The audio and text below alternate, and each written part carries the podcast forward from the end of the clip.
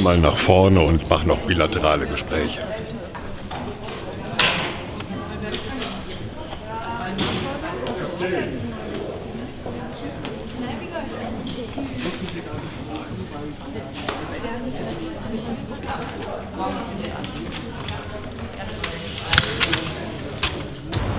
Wo ist Hans? Wo ist Hans? Wo ist Hans? Hans ist nicht da, deswegen suche ich mir jetzt einfach irgendjemand anders. Nee, der ist zu schnell unterwegs, der ist beschäftigt. Ah, da, Langeweile. Schönen guten Tag. Hallo. Tyler, mein Name. Dürfen wir Tag. Sie kurz was fragen? Ja, sehr gerne. Erste Frage, wie heißen Sie? Mareike Vöckling. Dann duzen wir uns mal, ich bin der Alex. Hallo, Mareike. Mareike, was machst Hallo, du? Warum bist du hier?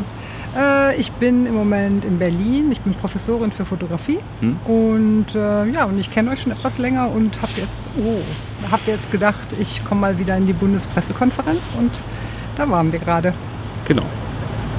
Mareike berät mich immer zum Thema Kameraeinstellung.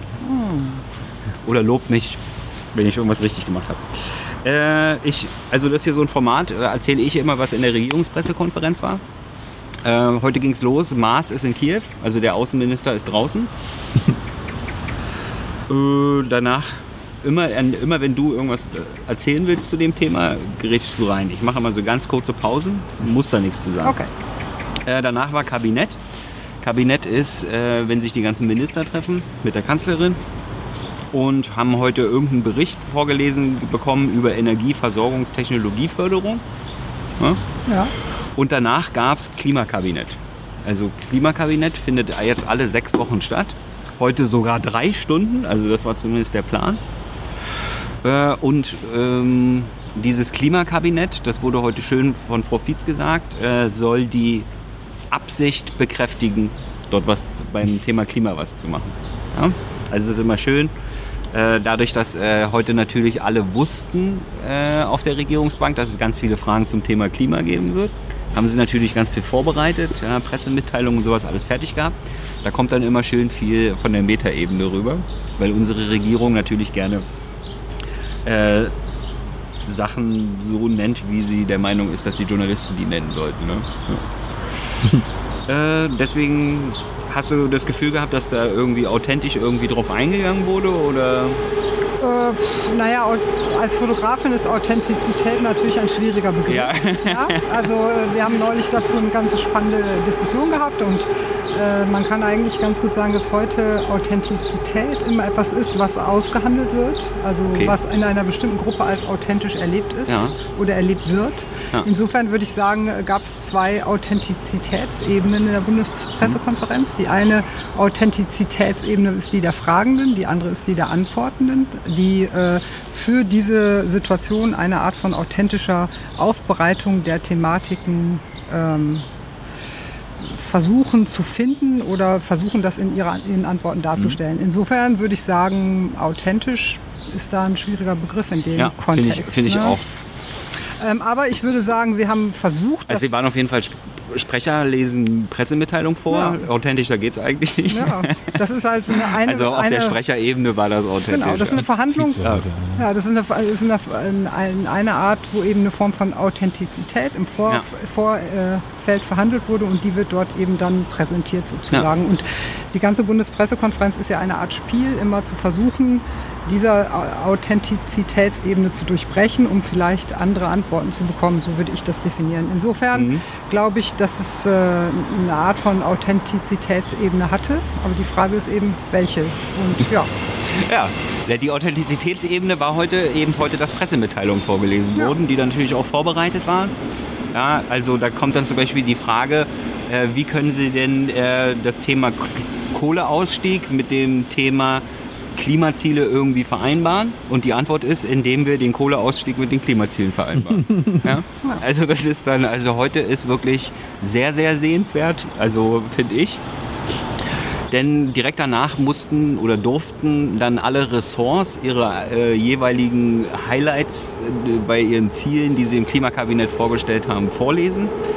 Alle waren auch ganz gut vorbereitet. Das heißt also, das Phrasenschwein war hart am Glühen heute. Ja, also äh, muss mich extrem zusammenreißen, nicht oft laut zu lachen.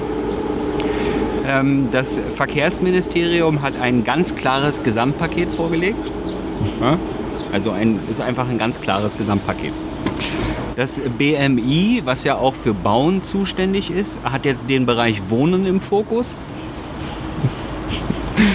ähm, das Wirtschaftsministerium, was für Energie zuständig ist, ist beim Kohleausstieg auf Zielkurs. Und das Ernährungs- und Landwirtschaftsministerium war allererster. Die haben ja schon vor Monaten, haben die ja schon. Ne? Und dann äh, wurde dann natürlich auch nachgefragt bei den ganzen Wünschen und bei den ganzen neuen Sachen, die Sie jetzt vorhaben. Haben Sie denn schon mit dem Finanzministerium geregelt, wie das finanziert wird? Das Finanzministerium war auch vorbereitet, also zumindest äh, konnte es dann äh, raushauen, dass es ein kluges und wirksames Gesamtkonzept wird. Ja? Also das sind jetzt sozusagen die Baselines, von, äh, die heute kommunikativ in den Pressestellen rausgegeben wurden. Du warst besonders begeistert von der Antwort vom Landwirtschaftsministerium, ne? Ja, ich fand das ganz interessant, dass gefragt wurde, wie viel, äh, also wie, ob es nicht um eine Reduzierung von Nutztieren geht. Und die Antwort war ja, es gäbe eine Reduktion schon von 4 Prozent. Und ich habe mich eigentlich Schweine, 4 Prozent äh, weniger Schweine. Ja. Hat sie nicht Nutztiere gesagt? Ich mhm. weiß nicht mehr genau. Nutztiere, ja, ne? ja Ich glaube allgemein. Ja. Und die Frage ist natürlich, woher das kommt. Ja, also da hätte ich eigentlich gerne gefragt, aber ich durfte ja nichts fragen, ich war ja nur Gast. Mhm. Ich hätte eigentlich gerne gefragt, warum es 4% weniger gibt. Und die Frage ist natürlich, gibt es 4% weniger, weil das geplant ist oder weil es eben äh, generell derzeit eigentlich für viele Bauern ein großes Problem gibt, die ihre Höfe nicht mehr halten können.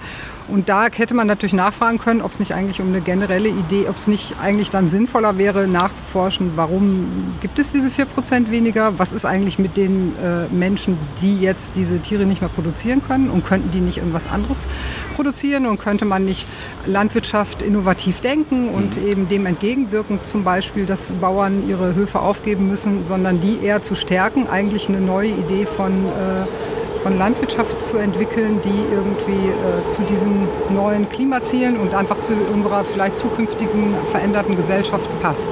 Und das passt eigentlich genau auch äh, mit dem Verkehrsministerium, dass man natürlich darüber nach eher oder, oder ich muss vielleicht sagen, ich glaube, dass gerade so ein äh, Wandel stattfindet, dass vielleicht Politik nicht mehr so funktionieren kann, dass man sagt, wir müssen uns dahin entwickeln, sondern sagen muss, dass, äh, ist, dass man innovativer denken muss. Also eher dahin arbeiten muss, wie könnte irgendwas komplett anders gedacht werden und was können wir dafür tun.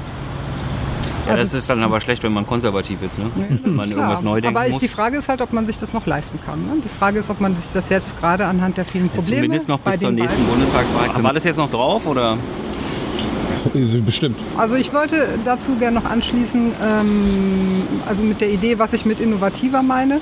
Man kann natürlich sagen, ähm, wir brauchen, äh, also wir brauchen ähm, andere Mobilitätskonzepte, aber man muss natürlich dann auch mal darüber nachdenken, ähm, wie Thilo ja dann gesagt hat, weniger Autos, was bedeutet das? Und die, die, Idee ist natürlich nicht nur, es gibt weniger Autos, aber was gibt es denn stattdessen? Vielleicht gibt es ja ganz neue Ideen von Mobilität oder vielleicht gibt es auch eine ganz neue Idee, was ein Auto eigentlich sein kann in Zukunft. Also ich habe das Gefühl, wir denken da irgendwie noch viel zu sehr in den Wegen, die wir kennen und in den Strategien, die wir kennen. Und man muss das Ganze eigentlich, man muss einfach, glaube ich, ein bisschen lebendiger und äh, fantasievoller und innovativer denken. Ja, genau, lebendig und fantasievoll. Da muss ja direkt an Herrn Scheuer denken, mhm. ne, der dann bei Presseterminen, wenn er Flugtaxis vorstellt, aus dem Grinsen nicht rauskommt und wenn er Elektrobusse vorstellt, so eine Fresse zieht die ganze Zeit.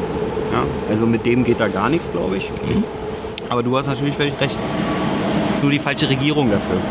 Ja? Äh, wo waren wir? Ich glaube, auch das ist. Ähm, ja, vielleicht müssen sich alle wieder mal mehr zuhören und äh, ja, ich glaube, alle müssen wieder lernen, dass man sich gegenseitig mehr zuhören muss. Sage ich mal so ganz abstrakt. plus eins. ähm, danach hat Frau Fietz, die äh, äh, Regierungssprecherin, das Ganze nochmal zusammengefasst, die Regierungslinie. Und zwar haben wir jetzt ja eine Bevölkerung mit einem total neuen Bewusstsein und die machen ja jetzt total viel anders. Deswegen braucht die Politik dann nur ein bisschen so Rahmenbedingungen setzen.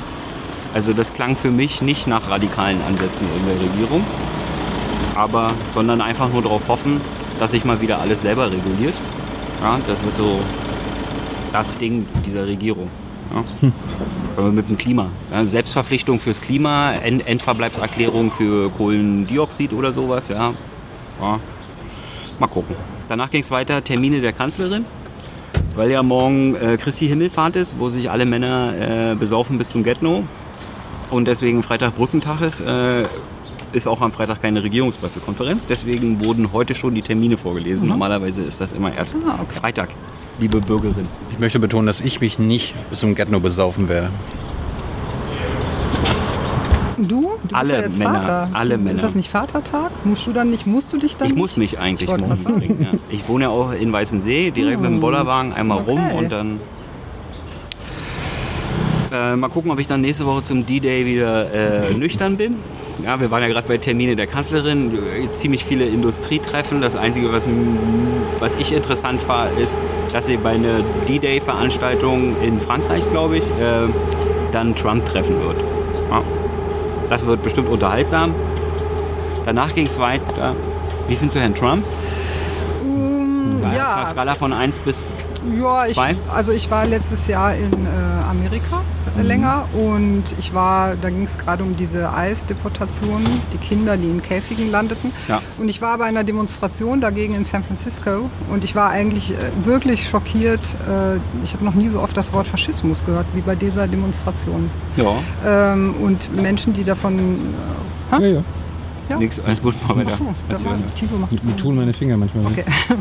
Naja, und äh, das war, also das war dann für mich schon, äh, schon, schon überraschend, wie das, äh, dass das so stark dort formuliert wurde. Und äh, ich bin mal gespannt, worüber die beim D-Day reden.